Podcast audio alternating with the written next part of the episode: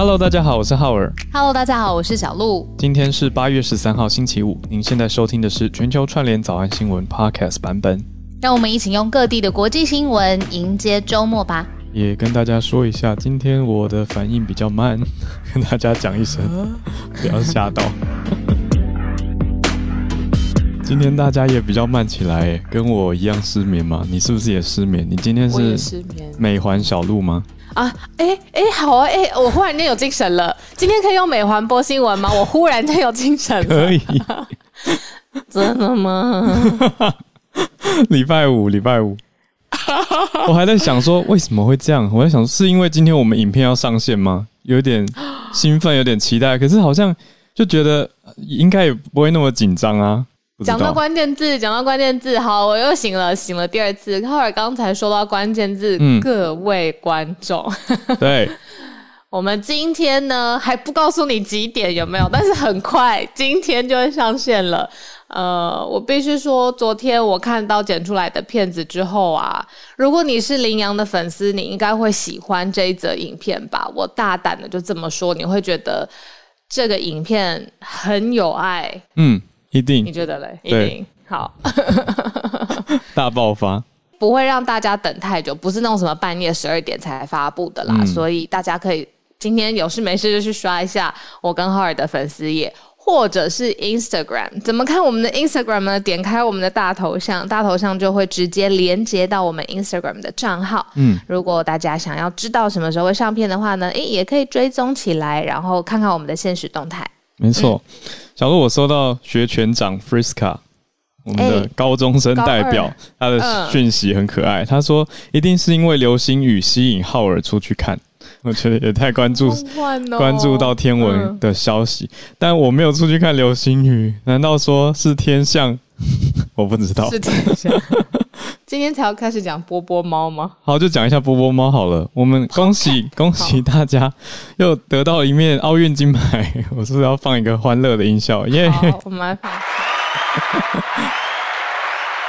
好，这个是什么呢？跟大家讲一下好了。有一个波波猫叫做 Pop Cat，是一个网页游戏，只要点进这个网址。非常简单的操作，它的画面就是一只猫咪，然后你只要点它，它嘴巴就会打开，那放开嘴巴就会关起来。那只要按一下，就会显示一个数字，就会算一次。嗯那全世界呢，莫名的掀起了一股比较比赛的旋风，所以大家就世界各国就开始大家看谁的手速比较快，谁的网速比较快，谁用各种的软体程式辅助来快速的点击，连续点击。结果呢，台湾从前几天吧，本来不知道第几名，急起直追。我是看到电商人妻还有台湾迷音在玩，我看到他们直播就觉得好好笑哦，就是很疗愈。然后我也点进去点了几下，结果没想到就哎、大家一起联手冲到冠军了，现在是全世界点击数最高的。台湾人真的好团结，有的时候在重要的事情团结，有的时候在轻松的事情也团结。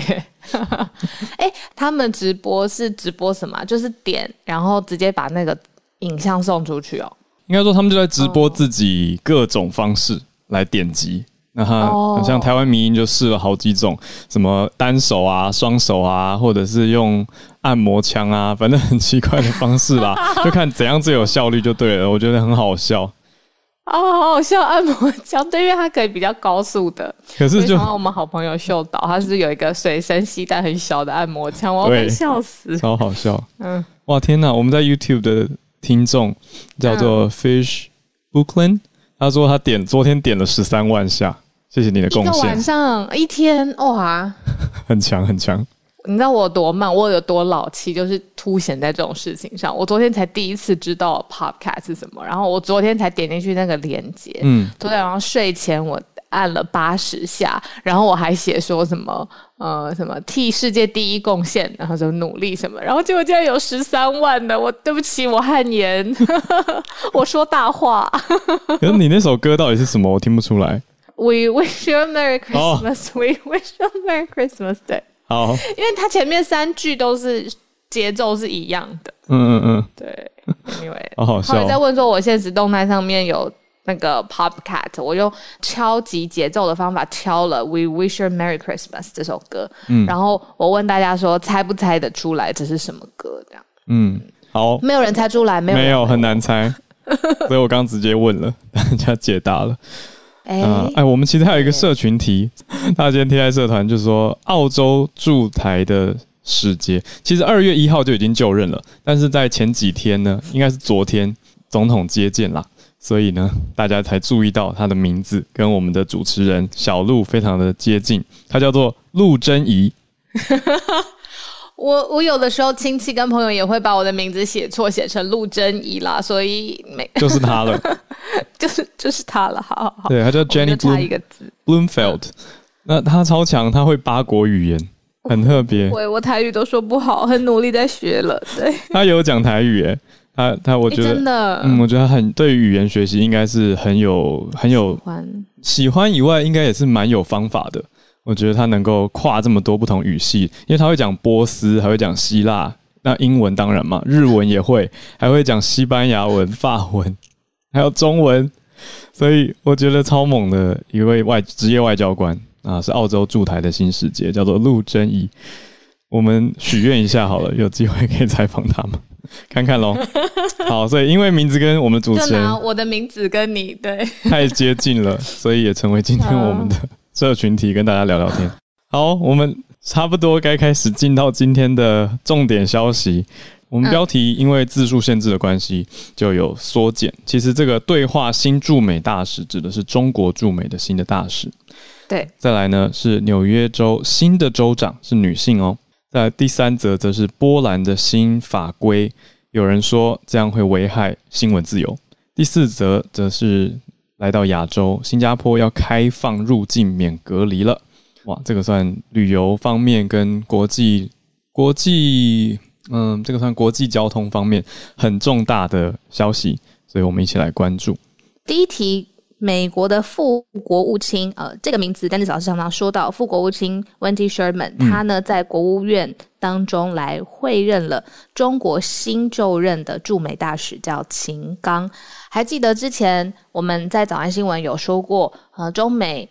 呃，中国驻美方呃的这个大使啊，或者是呃外交相关的这个细节联系上面，好像会出现一些真空的时期。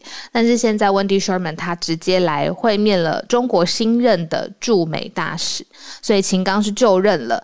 那现在是上任满两周的时间，就是代表说，其实美中之间还是没有放弃互相沟通，然后来。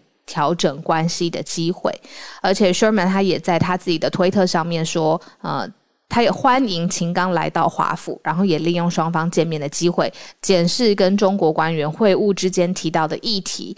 然后 Sherman 他最后就解释说，仍然致力于要持续的对话，但是更多的细节是没有透露的啦。嗯，之前其实呃，七月二十六号就是上个月月底的时候，天津。跟中国国务委员会外交部长王毅跟 Sherman 互相会晤的时间呢，其实中国视为敏感红线的议题，呃，Sherman 这边是完完全全都有讲到的，比如说呃台海啦、香港啦、新疆等等。那这一次双方的会面呢是没有提到，就是谈话的细节是没有流露出来啦。但它最重要的一个 take away 就是双方现在持续的对话当中。嗯，怎么没有美环？哦哦哦，这一则吗？这一则不好意思啊，你刚刚很专心听，是不是？这一则不好意思，我们最后轻松一点的时候，比如说新加坡好了。好好 好，讲讲旅游的时候，好，那期待待会 Dennis 老师来分析他所看到的秦刚跟这次的会面。那我们来到第二则，很特别耶！你看我们的图片选择呢，也是放了一位女性。因为纽约州的新州长就任了，是一位女性。那小鹿可以跟我们多分享一下，这这其实也跟我们要去拜访的 podcast 有关联，在一直耍神秘跟卖关子。还记得之前是呃，也有我们的听众朋友，我忘，sorry，我忘记是哪一位是 Charlotte 吗？有上来分享，应该就是 Charlotte 分享，就是之前。声名大噪的纽约州的州长 Cuomo，因为他有一个弟弟在 CNN 当主播，然后在疫情很严格的、很严峻的时候，就是两个人常常会在节目上面拌嘴，真的是在现场的节目在跟呃 CNN 主播的新闻在跟州长连线的时候。因为他们是兄弟嘛，所以就会拌嘴说妈妈最爱哪一个儿子，然后州长就说妈妈一直跟他说州长是他最爱的儿子，他弟弟只是第二名什么的。反正那个时候很好笑，而且当时两个人的欢迎程度是两个人一起提升的。这样，那后来就爆发了，就有很多多位的呃女士出面，就是说在言语上或者肢体上有受到呃纽约前新呃州长呃 Cuomo。的相关的侵害，那现在呢，已经派任了一位新任的女州长，她的名字叫 Kathy。那呃，也就是说，前任的 Cuomo 他已经因为这些性骚扰的指控辞职了。那现在纽约是美国人口第四大州，那第四大州的最高政治人物是由 Kathy 来接任，是很有故事的。呃，他是一个中间派的民主党的党员，但他过去都是一直是替受到性侵的女性来保护他们的权利，然后来维权。呃，所以在故事性上面，也就是说，在 Cuomo 辞职之后，呃，他还有一次公开的发表讲话，就是说，呃，这位新的州长女生 Cathy，她说她希望大家知道，她已经准备好要站出了，不论是替受害的女性、性侵的女性。啊，或者是他自己在政治生命上面的下一步。嗯，很特别的登场，等于是在一个非常强烈的性别意识的舞台或者是角色上面登场。那大家也好奇并且关注这位新州长的作为。嗯，补充一下，呃，我们刚刚讲的是新州长嘛？那经过确认，还有 YouTube 这边听友的提醒，他是两周之内会上任。所以他是即将就任，我会把这个字补到 YouTube 的标题上。但是我们 Clubhouse 这边没办法现在及时调整标题，就比较不好意思跟大家。好的，对对对，更新补正一下。我们刚刚主要着重在介绍，那对他还没有就任，他是即将在两周内就任。哦，好，谢谢大家的提醒。对，谢谢，可以及时修正。嗯，那么我们来看看下一则喽。波兰新的法规。大家说会危害新闻自由，看一下。我其实对波兰的嗯呃认识好好少哦，嗯，就是他们的国际之间或者是文化之间呃特色，还有哎，波兰应该也是一个非常美丽的国家吧，对不对？我记得嗯有一些大学的朋友很想要去波兰旅游，但是是透过这一则新闻，我才对里面的国情文化有稍微。认识了一下，他们的国会议员呢，透过了通过了一个新的法案，呃，可能很有可能啊，就被批评说这个法案会来遏制新闻的自由，而且也冲击跟美国的关系。呃，这个是一个新的媒体法，会阻止一个欧洲经济区以外的公司在波兰的媒体公司里头持股。嗯。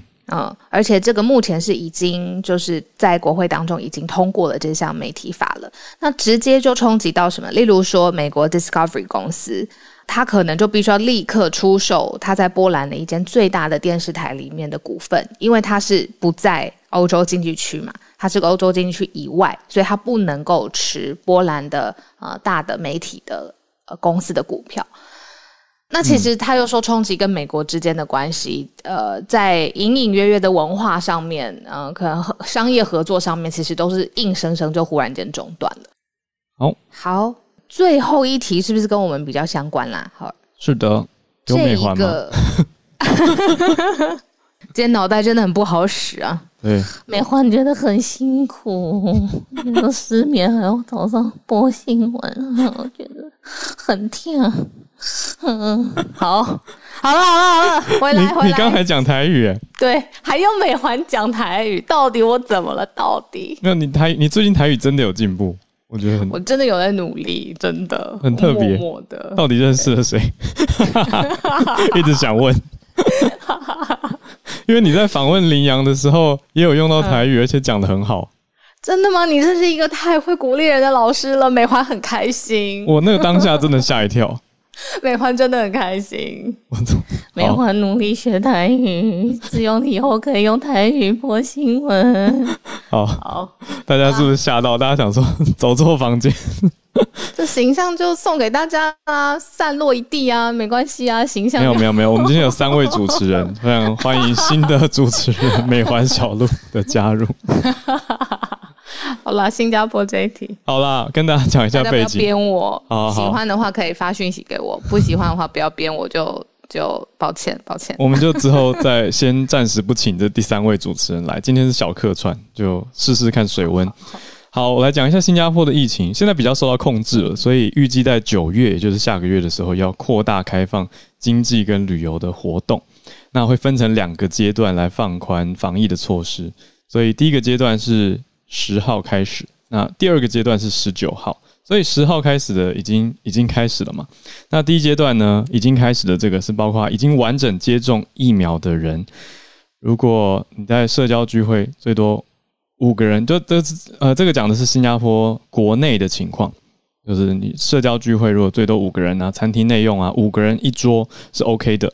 那其他如果比较大型的，如果参与者全部都完成接种疫苗的话呢，活动人数可以到五百人哦，这是十号开始已经有的。所以这个是先补充一下背景跟国内的情况。那但是接下来要扩大的经济跟旅游的层面呢，则是在讲说之后啊恢复台湾旅客入境不用隔离。那外交部是回应表示欢迎。那从八月八号开始就实施了，所以外交部还说很感谢新加坡政府对于我国近期防疫成果的肯定。那条件是只要过去二十一天，就三个礼拜都在台湾的短期旅客，从啊六号上周开始，只要你可以申请航空通行证。那你在八月十二号，也就是昨天之后入境啊，已经开始了。那你在机场用 PCR 核酸检测是阴性，就可以入境新加坡自由活动，不需要十四天的居家检疫，不用隔离。那去年的时候，十二月十八是说来台湾，呃，从台湾过去的短期旅客入境不用隔离嘛？那后来因为疫情升温，所以五月的时候暂停。那现在隔了三个月左右，又重新开放这个入境免隔离的政策，所以让大家参考一下喽。就如果大家觉得哇，真的很想要出去，那你可以考虑一下新加坡。但当然回来还是要隔离。好，那因为之前呃，是不是制作人？我们制作人说想去博流，然后所以现在看到新加坡这可以免隔离，他还蛮开心的。嗯，你会想去吗，哈尔？我想到回来，因为我我本来会觉得好像不错。我我之前不是我们在节目上讲到博流旅游泡泡的时候。哦，一回头也好几个月前了。那个时候讲到我非常期待嘛，本来想说存钱很兴奋要去，可是后来就很忙啊，就没有去。可是最近朋友从国外回来隔离完跟我聊天，我听完真的觉得，哇，那个十四天有点辛苦哈。对，而且不只是那十四天，是你出境跟入境的前前后后有非常多大小事情。那我就会觉得，哇，这些琐碎的事情好像。还可以再等一等，我也没有那么急着要赶快出国啦。嗯嗯，我都觉得我快要很习惯，就是就是今年就是看到护照的时候就会想一下，哎，这什么东西？从去年就是啦，习惯了。哎，对啊，对啊，没错，去年啊，我的那个去年跟今年的界限也好模糊，所以从我们已经从那个 blur day 进到 blur year 嘛，模糊年。还好有早安新闻，还有之后回顾二零二一年有什么？就是早安新闻没有，你还有申请成功啊？然后我猜新的文件也很应该是也是一个新的项目，所以还是会有很多啦。但是早安新闻一定也是一个很重要的里程碑。天哪！嗯，好了，好串联吧。天哪！没有我讲讲一个好笑的，提醒一下我自己哦。昨天呢，昨天我们结束直播的时候。我竟然没有关掉，所以我们的 我们我们可能关掉房间之后的小聊天都被留在 YouTube 收听的听众听光光了。还好我们没有讲什么奇怪跟见不得人的事情，吓疯，吓死！我刚我我听到的时候，我拼命在回想我的脑子里面，就你知道那个如果倒带对不对？CD 没错，我也是倒带，我一直在想刚到底讲的什么东西。还好，都还好，还好，对。好，所以我提醒自己，我会我会记得。那我们现在来到全球串联读报一分钟的时间，就邀请大家上来分享喽。好，那我已经先邀请了我们的志玲姐姐上来，月光河和我们一起。Hello，哎，那个嗨，早安！你们的比赛是不是已经决赛 final 结束了？对吧？整个结束了吗？对我们七月份的已经有出来，然后现在正在进行的是八月份，因为我们是希望说一路持续到明年春季，然后看的哦，这个呀，就是 Clubhouse Open Clubhouse 专辑，蛮好玩的。一定很棒，一定很棒。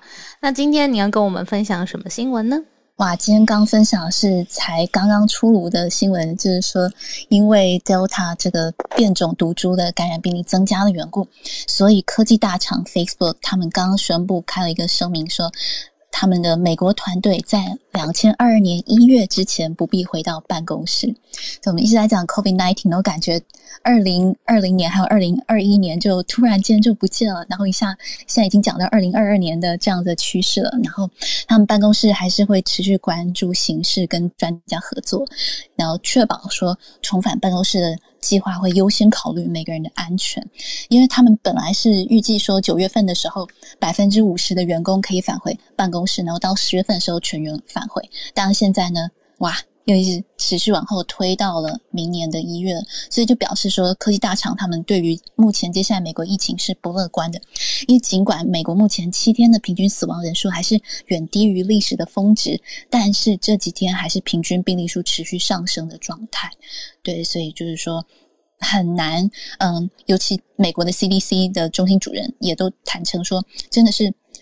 算是很难与每个人就 COVID-19 的各种措施来进行沟通，而且卫生还有公共服务部也已经要求他们旗下的大概两万五千多名医护人员要接种这个新冠的疫苗，所以就是有各种措施。然后也可以看到我的头像，就是现在这个趋势呀，还是很严峻，大家多小心，多保重，谢谢。谢谢月光河带来呃新的呃科技大厂重返办公室的消息。那刚才最一开始聊天的是月光河每一个月都在举办的向经典致敬的歌唱比赛，嗯那写在月光河的 bio 里头，大家有兴趣的话可以点开来参加一下。推荐追踪，推荐追踪，嗯嗯对，每个月举办，我觉得超猛。从七月开始办办办，要办到明年，所以大家都有机会，只要海选的时候举手就可以上台唱了。那我很荣幸的受到邀请，所以七月的时候也帮忙主持了，一路从海选主持到总决赛，所以见证到这个很认真经营的 club。所以我觉得在 Clubhouse 上面，我首推的音乐俱乐部就是向经典致敬，推荐给大家。那也谢谢月光河持续的辛苦举办跟主持，那也谢谢持续来跟我们串联分享。下一位，我们连线到南加州洛杉矶的 Harrison。昨天我们有朋友就谈到了，就是美国口罩政治化的这个问题，就是很多州，呃，现在大部分的州都要要求在公共场合执行口罩的呃强制令，但是有八个州依然是不执行的嘛。我们知道昨天都是他们呃讲到昨天都是红州，但就是针对这个议题呢，就是呃加州要求啊、在所有的学校都要求大家戴口罩嘛。就是所以呃，针对这个议题，就是学校强制戴口罩是否能有效防止嗯病毒的二次传染这个议题在，呃杜克大学就是北卡罗来纳的杜克大学，他们在其两天以前发表了一篇就是呃定量型的研究 （quantitative research），然后呃在今天这边给给大家报告一下研究的结果。就是呃，在在之之后，我们谈到这几个名词中呢，就提到两个名词，就第一第一次感染，就 primary infection 讲的是就是学生或者员工在校外的得到的 COVID，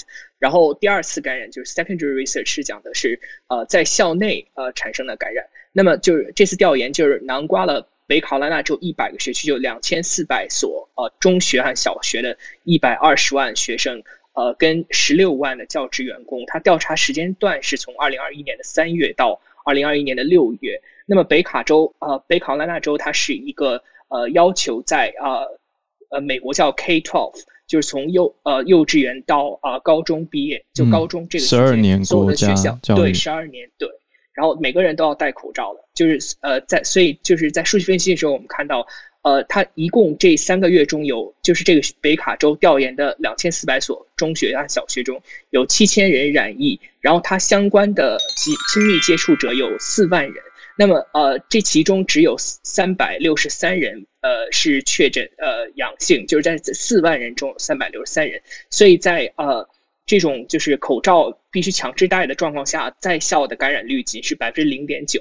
那么同样的相比较的话，以色列呃在五月十七日，也就是今年的五月十七日，以色列全全国复课。仅仅十天就有啊若干所就是呃不强制戴口罩的中学学生呃产生了校内感染，他们的学生的感染率达到百分之十三，呃学校员工的感染率达到百分之十六。那么以色列我们都知道是全球呃疫苗接种速度最快而且也是最普及的国家，就所以我们相比较数据的话，我们就会看到戴口罩对于校区保护学生和老师或工作人员是非常有效的。那么就是在美国的话，儿童的就是染疫死亡率是。啊，呃，OK，嗯，那那那那今天就就讲到这边，就是呃，我觉得政客应该用科学的数据指导防疫来制定政策，而不是用口水战。嗯，谢谢 Harrison，快速挑到结论哦，谢谢你的详细整理，因为其实资料真的蛮多的，所以也谢谢你辛苦了，在短时间里面快速整理，让大家听到戴口罩的成效数据。好，那的确我们在早安新闻常常谈到。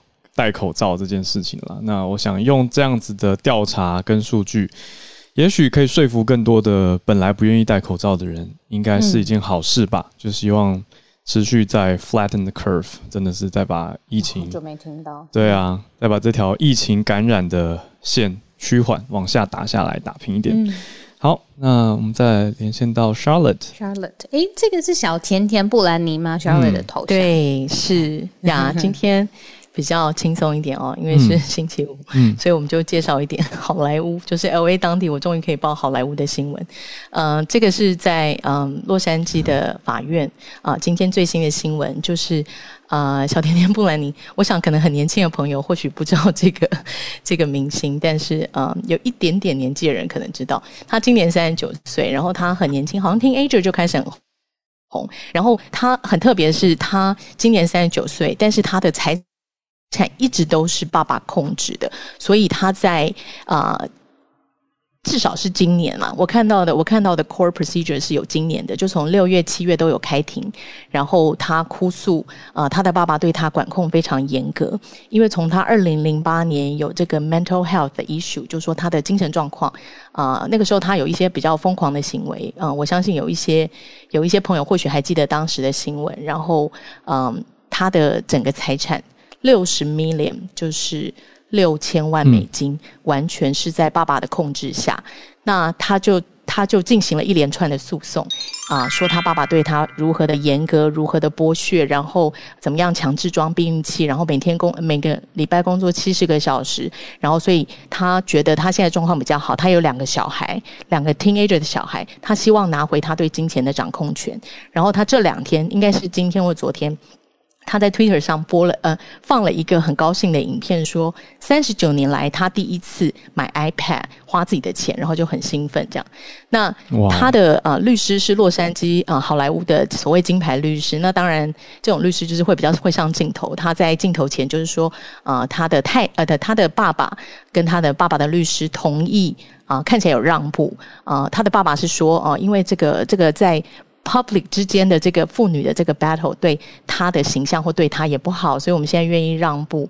那她愿意 step down 啊，把这个控制权交出来，然后把这个啊所谓的监护人啊，还是有一个监护人是小甜甜的会计师，把她转给他的会计师，也让小甜甜不能开始有他的财务控制权。那他今天很开心，这就是一个他就是。They call a major victory，他他们觉得获得了胜利。这样，那实际上，呃，什么时间会放出这个控制？什么时间这个法院的这个 order 会下来？这还没有确定。但是这是一个初步的胜利，这是他们自己宣布的。这是今天今天的法庭啊播出来的新闻呀，跟大家分享。谢谢 Charlotte，这个结合了算是娱乐圈关注跟法律，也就是 Charlotte 的专业的内容。我觉得真的很难想象，诶，就是有一个人到了这个年纪。才终于得到财务自由，嗯，不是不是我们讲的财富自由，是财务运用的自由，跟有自己的闲钱可以花用，所以真的是。很很奇特的消息啦！我那时候看到一开始，我想说这是炒作吗？然后来仔细看了非常完整的法庭攻防跟调查，才发现，哎，他父亲真的是对女儿财产有蛮高度的控制。所以好奇的朋友，我想大家也可以再去了解一下咯。不过 Charlie 刚刚讲一句话，嗯，我们房间里很多人都心碎了，就是。Charles 说：“有一点点年纪的人应该都知道，然后大家就一起礼拜五的哭泣。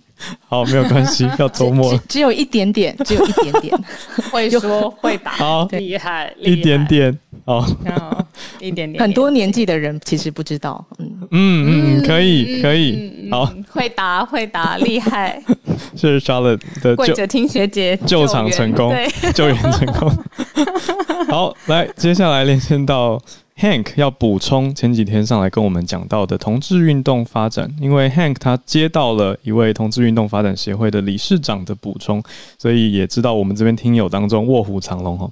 我们来欢迎 Hank 的补充，Hank 早安。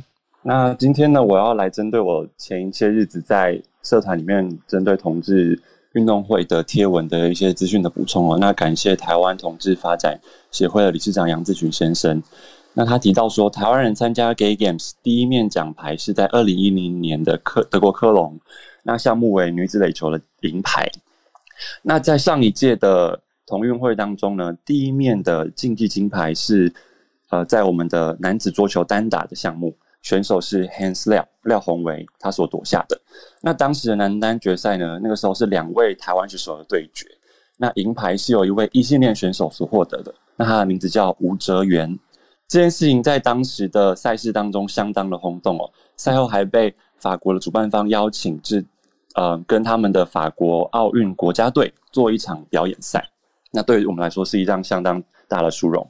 那 Gay Games 本身呢，它的赛制分成两部分，一部分是竞技组，那另外一部分是娱乐的分龄组。那竞技组当中就有不少各国顶尖的奥运国手参加，那有些是有算积分的。那另外一部分呢，娱乐组是着重于参与以及交流的性质居多。那值得一提的是，台湾选手唐胜杰，那他当时参加的是娱乐组，那那个时候他得到了名次第八名。那根据分龄组的赛制，属于该年该年龄的第一，而非竞技组，所以那个时候才没有播报得奖的画面。那即便这一次 Gay Games 台湾没有办法进入下一轮的投票，不过台湾同志发展运动协会呢，正在积极筹备明年的 TSG。亚洲同志运动会，让世界以更多元的方式看见台湾。那到时候欢迎大家一起共享盛举。谢谢 Hank 的补充。嗯，再轮到下一位连线，Jimmy，Jimmy 是人在纽约的会计师。嗨，谢谢你来帮忙补充。呃，中间从前任州长纽约前任州长离职到新任州州长就任，有十四天空窗期啊。呃，实际上我之前在哈尔主持的另外一个有关于那个。亚亚裔歧视的那个房间中有有曾经短暂提过，就是说实际上，呃，州长曾经的在闭闭门会议中有对一些亚裔歧视的言论，但是因为那时候因为害怕，就是我讲出来会害到在纽约州里面上班的亚亚裔朋友，我想起来了，就对，所以然后因为州长本身 在州州政府内部的的那个行为就是偏霸道，所以大家其实都很害怕。对，呃，所以当他最近一个又一个的女性站出来指控他性骚扰的时候，呃，周围听到的朋友都会有一种呃不意外的感觉，对，然后就自自从呃性骚扰的指控到到一直到三天前州长宣布十四天后辞职。个呃，这一段空窗期，这一段没有，这一段期间内，就是他还没有决定辞职的这段期间内，其实呃，纽约州里面的那个气压非常的低，大家都不敢提到 Andrew Cuomo 州长的名字。呃，在在听说在州政府都是用 You know who 来代替这这一个不可说的名字。哇，对，然后总算在三天前，纽约州州州长呃终于提出了辞职。可是既然要辞职，当天就辞职就好了，为什么还要十四天呢？哦，所以很多人就说，呃，就像我这我贴这个头贴上，他是说非常的可疑，suspicious，呃，因为呃，你大可就现在辞职，后来才发现州长现在慢慢已经把一些呃官方职呃赶快结束官方职位，通通通通安排到半官方职位去，比方说他把交通局长就就 assign 到那个什么呃帝国发展协会的那个的首脑，他其实是一个半官半官方的协会，就是州长希望能够继续保留他的影响力。呃，然后但是不管怎么样，因为是民主国家，所以所以即使他再怎么样保留，也没有太多职位给他保留，包括像他最亲密的呃贴贴身助理。呃，Melissa Pelosa，甚至在他辞职前一天就赶紧辞职了啊！就这样，以上。谢谢 Jimmy，嗯，好，来自纽约的啊，帮我们 update，还要补充一些新的信息，然后关注这个议题，Jimmy 应该也已经 follow 很久了，嗯，所以谢谢你上来补充。小鹿，我雷达雷达响起讯息，我知道，我知道，大家我们都懂，好，没有那个意思。好，来下一位连线到。郭芭比，郭芭比，嘿，Hello，芭比早安。气候变迁的问题，对吗？对，三位主持人早安。我今天，我今天分享这个新闻，就是呃，延续呃之前有分享过，就是政府间气候变迁问题委员会是 IPCC 的报告，它当中其实有提到，就是欧洲会是受极端气候影响最剧烈的地区。那呃，还有气候变化明显是人为造成这两点。那这周这周啊，就是有记录到在呃意大利西西里古城，呃最高气温目前是四十八点八度。哇，那这个这个可能打破记录，就是在一九七七年的时候，呃希希腊的呃雅典，它录到的呃气温是四十八。嗯，但是这个。破破纪录与否是还待世界气象组织确认，但如果说真的破纪录，也不值得高兴了，因为意大利现在正受到热浪的侵袭，当地人还帮这次热浪取了个恶魔的名字，叫做 Lucifer。那对意大利的卫生部门，他也就。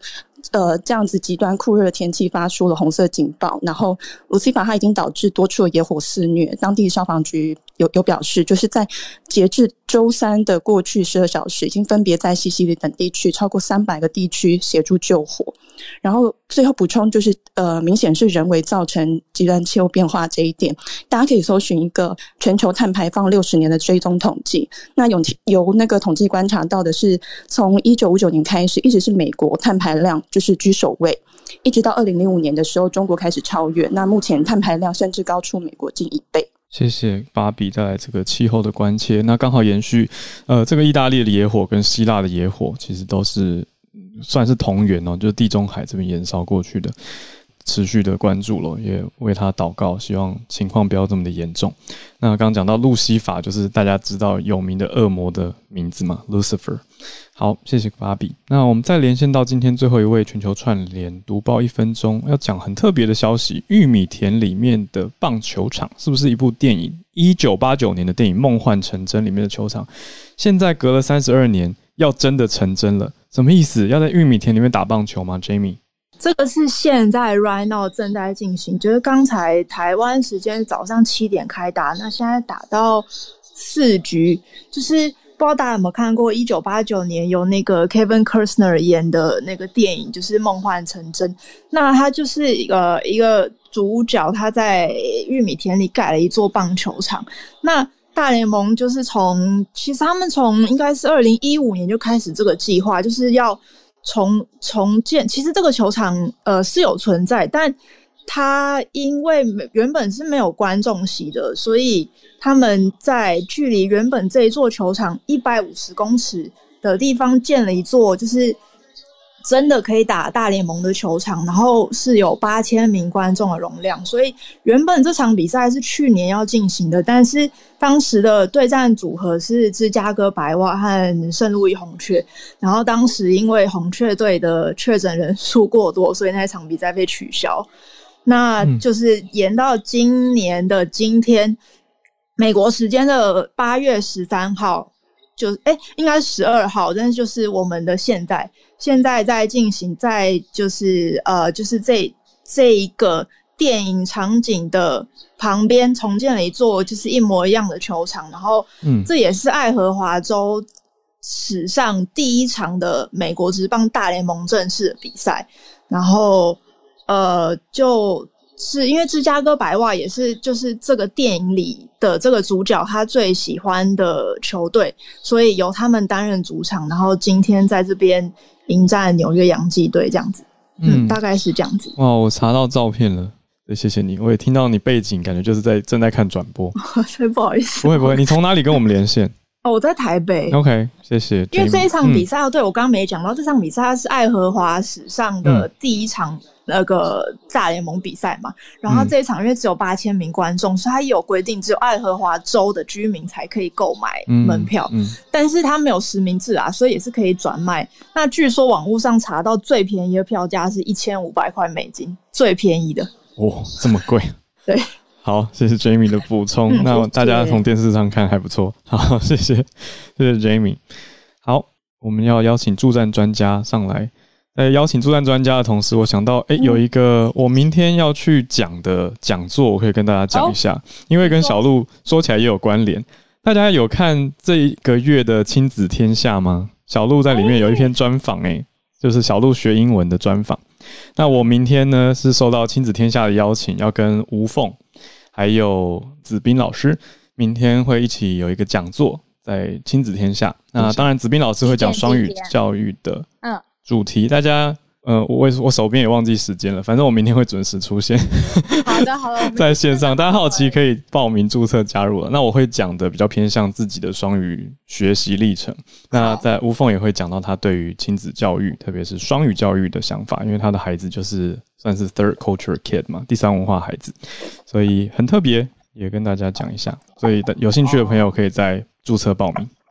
嗯，来到助战专家的时间，那我们从孔医师开始好了。医师早安，他问，你怎么知道我没睡好？你也是吗？天哪，今天到底我没睡好。我昨天是因为追日剧追太晚，没睡好。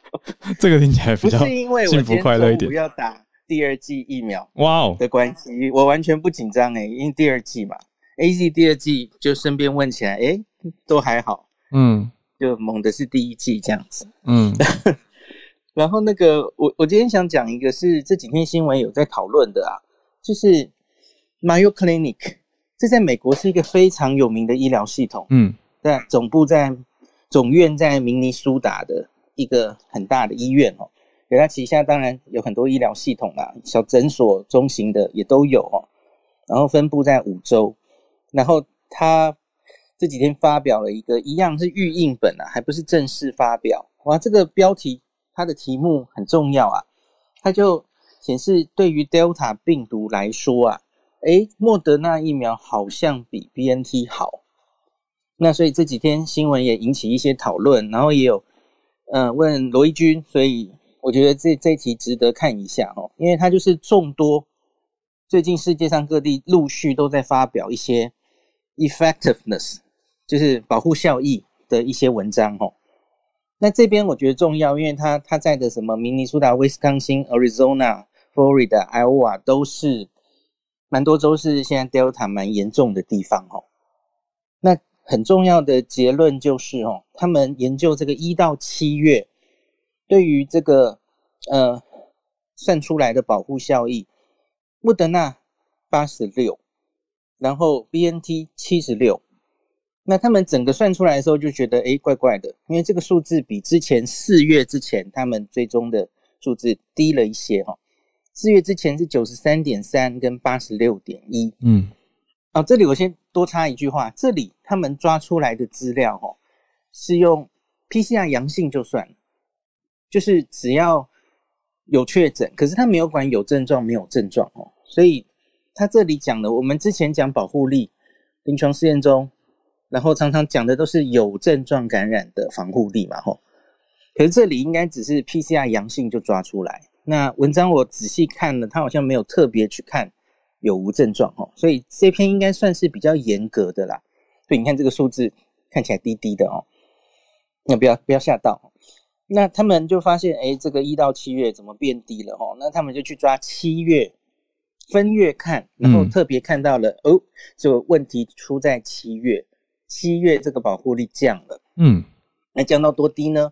莫德纳降到七十六 percent，嗯，BNT 降到四十二 percent，你没有听错，四十二。哇，诶，他们就觉得诶怪怪的。对，那大家都知道七月发生什么事嘛？哦，就是美国这个 Delta 大量取代原本的 Alpha 哦，嗯，在明尼苏达当地那个已经七成都是 Delta 病毒病毒株流行哦，嗯。那那这个七十六跟四十二差距不可谓不大哦，这差了三十四 percent。嗯，那他们的九十五 percent 那个信赖区间统计学嘛，哦，嗯，是几乎没有跨过的，没有重叠的，就是哎，这个数字很明显，这个落差很大。好像针对 Delta 来说，哎，怎么保护力会比它比 BNT 好？哈，嗯，那索性再继续分析下去，因为我说这个是感染嘛，有症状无症状都算。对，那可是再去看防住院啊，防 ICU 啊，哦，嗯，然后。死亡等等的效果，哦，嗯嗯，两边都差不多了，嗯，所以就没有特别，就是防重症还是维持着，嗯，那这个其实呼应着最近其实以色列也有类似研究嘛，哦，嗯，以色列有一篇大概已经是两周前了，他们工卫部就宣布说，哎，他们追踪这个 B N T 疫苗在以色列对 Delta 防护力，哎，怎么降到只有三十九 percent？嗯，那我要跟大家讲，这个其实只是局限在新闻稿，那可是以色列。工卫部好像还一直没有把详细的数据释出，我一直在想那个三十九 percent 到底是多少人的研究？哦，哦，连这个样本数也没有讲。对，没有错。那这个 Mayo Clinic 我补一下哈，它其实就是去在资料库里面找了两万五千多人。嗯，那在这个莫德纳组两万五千，然后他再去找 match 哈，像比方说年龄。呃，性别，然后打疫苗的时间，因为你打疫苗的先后，当然会影响疫苗的效力嘛。哦，嗯，你假如找 BNT 都是六个月前打的，然后莫德纳都是三个月内打的，那当然抗体可能还没有掉下来。对，所以他这个都是去 match 过的，吼。嗯，那另外在当然就是找了两万五千个是完全没有打疫苗的人，所以这个乘起来总共七万五千多人，这是蛮大数量的一个。这个在学学术上叫 case control study 了哈，就是它是回溯去收集这些病例，然后拿出来，年就是所有条件相当的人来互相比较，这样子的一个研究哈，嗯，还还算蛮大的哈，嗯，然后它针对很多种族啊，然后诶等等的都去把它的条件都控制好，然后做出刚刚我念的这个结论哦。那他们做出明尼苏达自己的那还不够，他们再去看自己旗下所有的这些五个地区，我刚刚念的那五个州哈，发现几乎都有共通的现象。那特别是佛罗里达，大家知道佛罗里达就是哦那个 Delta 风暴的中心之一哦，嗯，那更是降了六倍。那个莫德纳跟这个 BNT 相比，它会少六 percent 的突破性的感染哦。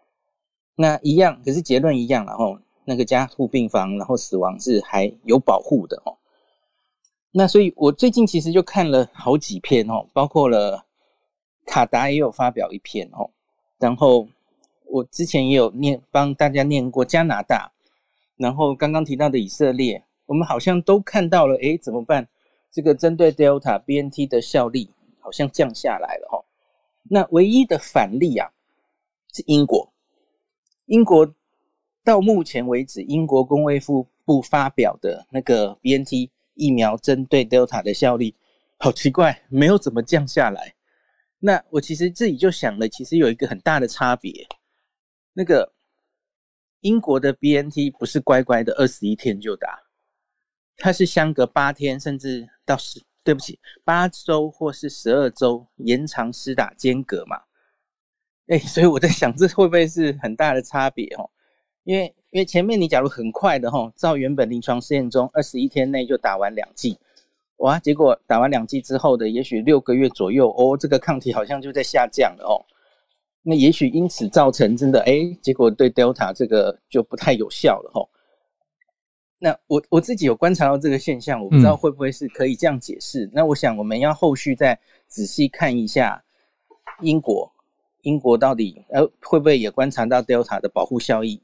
有降下来哦，那所以这个跟大家分享一下，因为我看最近可能会 一直哎怎么办？这个新闻出来，那个非莫不打的人又要增加了，怎么办？我担心有这样的副作用。嗯嗯嗯嗯，对对对，跟大家分享一下。谢谢医师很详细的整理，让我们听到世界各国的调查情况，还有怎么去解读。好，那再来来到 Dennis 老师，好，大家都没有睡好，是不是？对啊。好，大家辛苦了。我我我，那我是不是也应该说我也没睡好？但是也跟恐 也跟孔医师一样，我们不是为了正经的事情没睡好啊。是昨天最近我太太迷上了那个韩剧，叫韩国综艺叫做《换乘恋爱》，我不知道大家有没有听过。反正 anyway 是一个很有趣的事情。我先说今天的这个呃对话新驻美大使的事情哦，嗯，就说这个这个新对话驻驻呃驻美大使在国务院的新闻稿当中，如果去看的话，只有五十六个字，他的意思是什么呢？想要传达的告告诉大家的是，其实现在中美之间的关系确实不是很理想哦。事实上，即便是 Wendy Sherman 再跟这个秦刚再次见面，其实也没没有什么谈什么内容。声明稿当中展呈现的只有说美国愿意继续跟中国保持对话，他曾他。反映出来的是现在的中美关系确实不是很理想。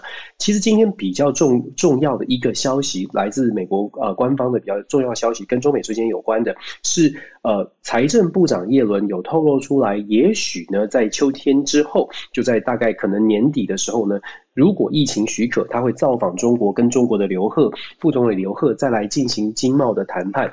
这个部分其实是比较重要的，为什么呢？因为我们说中美关系很紧张，但是如果说叶伦有机会，啊，跟到中国去谈经贸谈判，事实上。或许是一个比较正向的发展，是不是递出橄榄枝？我们可以仔细的观察。但是至少这个消息是相对来说是比较有、比较有这个中美关系改善的一个样子哦。那除了今天这个消息之外呢，您今天选的这个纽约新州长，我也想要谈一下。其实他很有趣，这个 Casey Casey Hochul，他当然他是一个很重要的人，因为他是美国纽约州史上第一个女性的州长哦。不过呢，他虽然是民主党，但是他来自 Buffalo 美国水牛城的地区。我不知道大家对于 Buffalo 有没有概念？呃。大概可能知道有水牛城辣鸡翅吧，它确实是很好吃了。但是其实那个区域呢，它并不是一个非常民主党的区域哦，它比较多，它非常多的白人，而且其实很很共和党。如果你从纽呃在纽约州，你出了纽约市，出了长岛地区，很多的地方其实是共和党的区域。而这个呃 Casey Hochul 呢，她本身虽然是女性，而且她是民主党员，但是她的政见论述。呃，比较像是民主党中的共和党派哦，比较保守派，而且他拿到了非常多的支持。拿到了谁的支持？拿到这个 NRA，就是美国枪支协会的支持哦。这在民主党人里面是比较少数的，也是因为他得到很大力的这个枪支管制、枪支团体的支持，让他在二零一八年那个时候要跟这个库莫搭档选举的时候呢，已经有很多的人是反对他，差一点点就没有办法拿下副州长的位置哦。那现在他呃已经公开宣布了，他在接下来两个礼拜之后接任州长之后呢，他会在十五个月之后去竞选下一任的纽约州。州长，那当然他会遇到很大的挑战，因为包括现在很多人都有可能要挑战他。接下来这十五个月，他如何把美纽约州的疫情好好的搞定，尤其是让纽约市民满意，大概是最重要的部分。那最最后呢，我来分享一个今天其实很重要的消息，是美国的政府拜登政府已经正式宣布了，呃，派出国防部呢要派紧急由陆军两个师团以及海军陆战队的一个特战旅的调派三千名左右的兵力，三千名。的兵力大概是一个独立旅哦，旅的层级哦，调派三千名左右的军力呢，到阿富汗境内去把美国的使馆人员跟公民，除了最重要的这些外外交必须的外交人员之外，全部撤离阿富汗。这个动作其实是彻底宣告美国拜登政府对于阿富汗跟塔塔利班之间的协调呢，已经不再有乐观的期待了。我们一路以来慢新闻一直在追踪阿富汗的情势。今天这个宣告，基本上等于美国已经确定告诉全世界，在阿富汗的状态呢，三十天左右，阿富汗就会陷落。那阿阿富汗陷落，我们已经说过了，阿富汗陷落会严重的影响美国在中东地区也。以及在欧盟国家呃心中的一个形象，因为阿富汗现在已经开始有难民潮向外涌出了，所以美国如何去面对整个整个欧洲的状态变化之后，他的这个形象如何去重新调整，如何再次的去唤醒说，哎，多边主义，然后全球合作可以继续做，美国需要一件重要的事情来让大家重建美国的信心。我们昨天是不是说有民主峰会啊？嗯，基本上你可以想象，为什么会有这一连串的政策？在阿富汗之后，拜登就在阿富汗已经状况不太好的时候呢，美国现在召开所谓的民主峰会。想象一下这个关联性，大家就知道为什么现在需要啊，拜登需要把民主国家的这个领导人呢都找来聊聊天哦。我觉得这个是挺重要的。那最后呢，因为孔医师在，我想跟跟大家分享的是，你知道美国快开学了，在大家都在想说要不。要打疫苗哦，这两天最严重的一个新闻，对于大学端来说最严重的新闻，是因为很多的大学呢，美国有超过上百所的大学要求学生要有疫苗注射证明，或者是没有确诊的 negative 的这些证明，才能够回到校园。NYU 也要。对，你知道现在发生什么事吗？很多的大学发现学生居然上网去买，因为美国的注疫苗注射是固定的白卡，对，那个是制式化的，嗯，居然学生宁可上网去买那个假的卡，然后自己填自己有注射过疫苗，也不愿意走去路边的药房去打那个疫苗。哦，你可以想象这个状况吗？宁可去做这个上网购买。假的卡，然后自己来做伪造的，也不想打疫苗。嗯，这也是凸显了为什么在美国有这么多现在看起来 Delta 又又暴涨起来，尤其在南方的州哦。嗯，在最呃今天的新闻有一则就报道是在美国各州里面呢，北卡是购买这个假卡人数最多的州，就是上网购买假卡人数最多的。所以我觉得有的时候反映出来，在美国就说这个。关于疫苗，关于疫情，真的是有很大很大的这个认知的差距哦。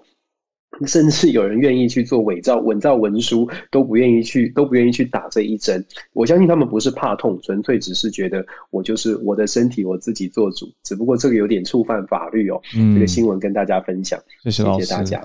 哇，我觉得这个真的是变成说，人家有上有政策，既然下有对策，可是这样并不好啊，因为那就是伪造了嘛。